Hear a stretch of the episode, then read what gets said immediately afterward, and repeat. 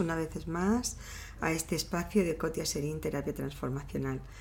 Eh, me pregunta María de Badajoz, María, muchas gracias. Me pregunta, eh, mi vida es todo un embrollo, no sé por dónde empezar, tengo un montón de frentes abiertos, eh, no sé si la terapia transformacional me puede ayudar o no, no tengo ni idea. Mi vida es todo un embrollo. Bueno, María, Muchas terapias te podrán ayudar, seguramente. Yo hablo de la que conozco, que es de la que puedo hablar. Los demás profesionales pues contarán de las suyas. Pero lo primero y muy importante, cuando nuestra vida se ve como una madeja enredada, cuando nuestra vida se ve o la sentimos como un embrollo, pues lo más importante es desenredarla. Lo más importante es poner orden.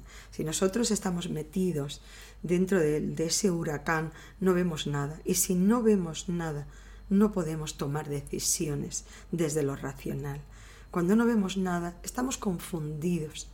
Entonces, lo primero que es importante es poner orden en nuestra vida y para eso muchas veces el hecho de contárselo a alguien, hombre, sobre todo a un profesional, pero incluso a una buena amiga, si tienes, pues eso ayuda porque incluso para contarlo tienes que ordenarlo. Muchas veces cuando es un buen profesional, también a la hora de contarle tus problemas, sabe ponerlo como en cubículos, como en cajoncitos, y eso te lo ordena. Y eso te lo ordena. ¿Por qué es importante ordenarlo? Para que podamos también priorizar. Muchas veces es verdad que tenemos varios frentes abiertos, todos pesan igual. No, a lo mejor solucionando uno de ellos, hay otros que mejoran también. Y entonces eso es muy importante. Y muchas veces solamente el poner orden en nuestra vida, el poner orden mental, ya nos ayuda. Fijaros, María me decía que ella es muy buena profesional y en su trabajo funciona magníficamente bien. Dice, sin embargo, en mi casa tengo reacciones que hasta yo me desconozco. No entiendo, o sea, no me gusta tampoco cómo reacciono. Dice, sin embargo, yo soy una persona súper racional en el trabajo. Muy importante. ¿Por qué? Porque nosotros en el trabajo funcionamos efectivamente desde el racional, desde lo profesional, desde el córtex frontal, desde nuestra parte. Sabéis que tenemos como tres zonas en nuestro cerebro, pues esta es como la más, la lógica, la tecnológica, la avanzada, el ser, ese, ese, ese Homo sapiens, ¿sí? el ser pensante. Pero, me dice, en casa funciono completamente diferente y tengo reacciones que me desconozco en esas reacciones. Pero fíjate, en casa, en nuestras relaciones más cercanas, en nuestro círculo más íntimo, ¿qué es lo que sale de nosotros? La parte emocional. Ahí lo que funciona es el sistema límbico, son las emociones. Y las emociones son maravillosas, ya lo hemos dicho siempre, siempre y cuando me lleven en la dirección en la que yo quiero ir. Pero si tengo reacciones que yo me desconozco o que no me gusta ni siquiera reconocerlas, decir, bueno, pues, por ejemplo, cómo grité o qué, qué le dije, qué barbaridad, pero cómo reaccioné así. Eso es importante y en ese sentido sí que la terapia transformacional te puede ayudar. ¿Por qué? Porque fijaros lo que funciona en nuestro sistema límbico, en nuestras emociones, en lo que funciona en nuestra amígdala, es la parte emocional. La parte emocional tenemos que entender que es la parte que se instaló y se grabó en nosotros desde la infancia. Gran parte de, de los ingredientes, es como si imaginaros aplicaciones, imaginaros que compro un móvil y, ya viene con algunas aplicaciones. Imaginaros que compro un móvil de segunda mano ya tiene aplicaciones que están funcionando. Y yo, bueno, le subo mis fotos y empiezo, y empiezo a, a usarlo. Pero tal vez esas aplicaciones que ya estaban allí me están interfiriendo con lo que yo quiero. De entrada me están ocupando espacio de la memoria, pero justamente a lo mejor me están interfiriendo también. Nuestro cerebro le pasa igual.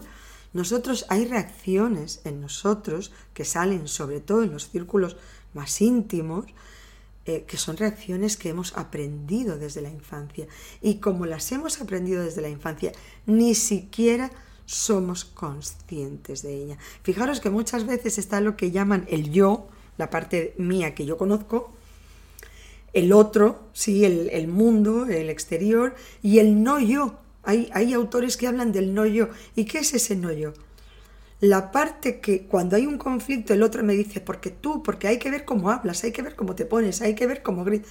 Y uno dice, yo, yo, imposible, o sea, me estás acusando de algo que no es cierto. Ese, estos autores lo hablan del no yo, la parte mía, no es que tú me pones enferma, es que me sacas de quicio. No, perdón, el otro ya hemos dicho te puede intentar sacar de quicio. De ti depende el cómo reaccionas cuando el otro te intenta sacar de quicio. Entonces, claro, eso estos autores lo llaman el no yo, la parte mía que yo a veces desconozco de mí mismo y que solamente la reacción con el otro va a salir a flote. Pero como yo las desconozco y ya sabemos que los conflictos siempre intentamos tirarle la patata caliente al otro y culpar, responsabilizar al otro de mi conflicto, en ese sentido sigo quedándome yo liberada y no me enfrento a ese no yo. ¿Qué nos puede ayudar mucho? Por supuesto, escuchar cuando nos dicen algo, aunque no nos guste, aunque no nos guste, tenemos que entender, tenemos que entender que lo que nos dice la otra persona, hombre, quitando 5% de los casos patológicos, el resto de las personas con las que uno convive, ¿sí? Que si te dicen eres muy algo y coinciden varias personas, pues tal vez, y no pasa nada. Autoconocernos, que es casi una de las, de las asignaturas más difíciles, pero más bellas también. ¿Qué sentido tiene irse a, Kuala Lumpur con todo lo bonito que es si uno se desconoce a uno mismo? Que somos uno y únicos, somos irrepetible cada uno de nosotros. Y en los rincones, pues recónditos de nuestro ser, están las bellezas más impresionantes, porque es en ese ping-pong, en ese careo con el otro, en el que nos empezamos a descubrir, a conocer, a rectificar. Y eso se llama, en una palabra, crecer. Y eso es maravilloso. Y en nuestro crecimiento también ayudamos a que el otro crezca, por supuesto, porque siempre, ya hemos dicho que todas las relaciones todas las relaciones. Yo digo relaciones de pareja, pero en realidad no hablamos solamente de una pareja romántica. Hablo de pareja, padre-hijo, hermano, socio, empleado, compañeros, amigos. En esas relaciones es donde crecemos también y ayudamos a que el otro crezca. Entonces, una de las cosas es estar muy atento, conocernos, autoconocernos, que eso es maravilloso. Aceptarnos, que es casi es, lo que corresponde, que nos aceptemos como somos y para aceptarnos tenemos que admitir de una manera responsable, adulta, madura, pues sí, es verdad, pues no lo sé, cuando me enfado grito, cuando me enfado soy capaz de decir, a ver qué puedo hacer, qué podemos hacer para que eso no ocurra, o pedir perdón, empezar a pensar cómo me he sentido yo cuando alguien me ha gritado, me ha dicho algo que no me gusta o me ha llamado de alguna forma pues eh, peyorativa. Eso es lo que nos ayuda a crecer y así, en la, medida en la que nos trabajamos, cuando miramos para atrás, pues también nos sentimos satisfechos y a veces decimos, uy, tú no sabes cómo yo he cambiado. Yo antes, cuando alguien me decía algo así, eh, saltaba enseguida y hoy tengo pues el temple de espíritu, la capacidad, la, esa, esa cosa, ¿no? De decir, de pararme, pensar y decir, oye, no me hables así o o, estoy orgulloso después que hay una situación de conflicto, estoy orgulloso de decir, mira, ahora mismo estamos los dos muy en caliente, no vamos a hablar, no vamos a discutir, vamos a darnos un tiempito y ya lo hablamos tranquilamente. Y entonces cuando uno es capaz de verse a sí mismo, pues con esa, ¿no? con esa, esa riqueza de luces y sombras y también permitirle al otro que se vea a sí mismo y que nos vea a nosotros también. Gracias María por esa pregunta. Muchísimas gracias a todos por vuestro tiempo. Espero vuestras preguntas. Por supuesto, vuestro like si os ha gustado también. Cotia Serín Terapia Transformacional.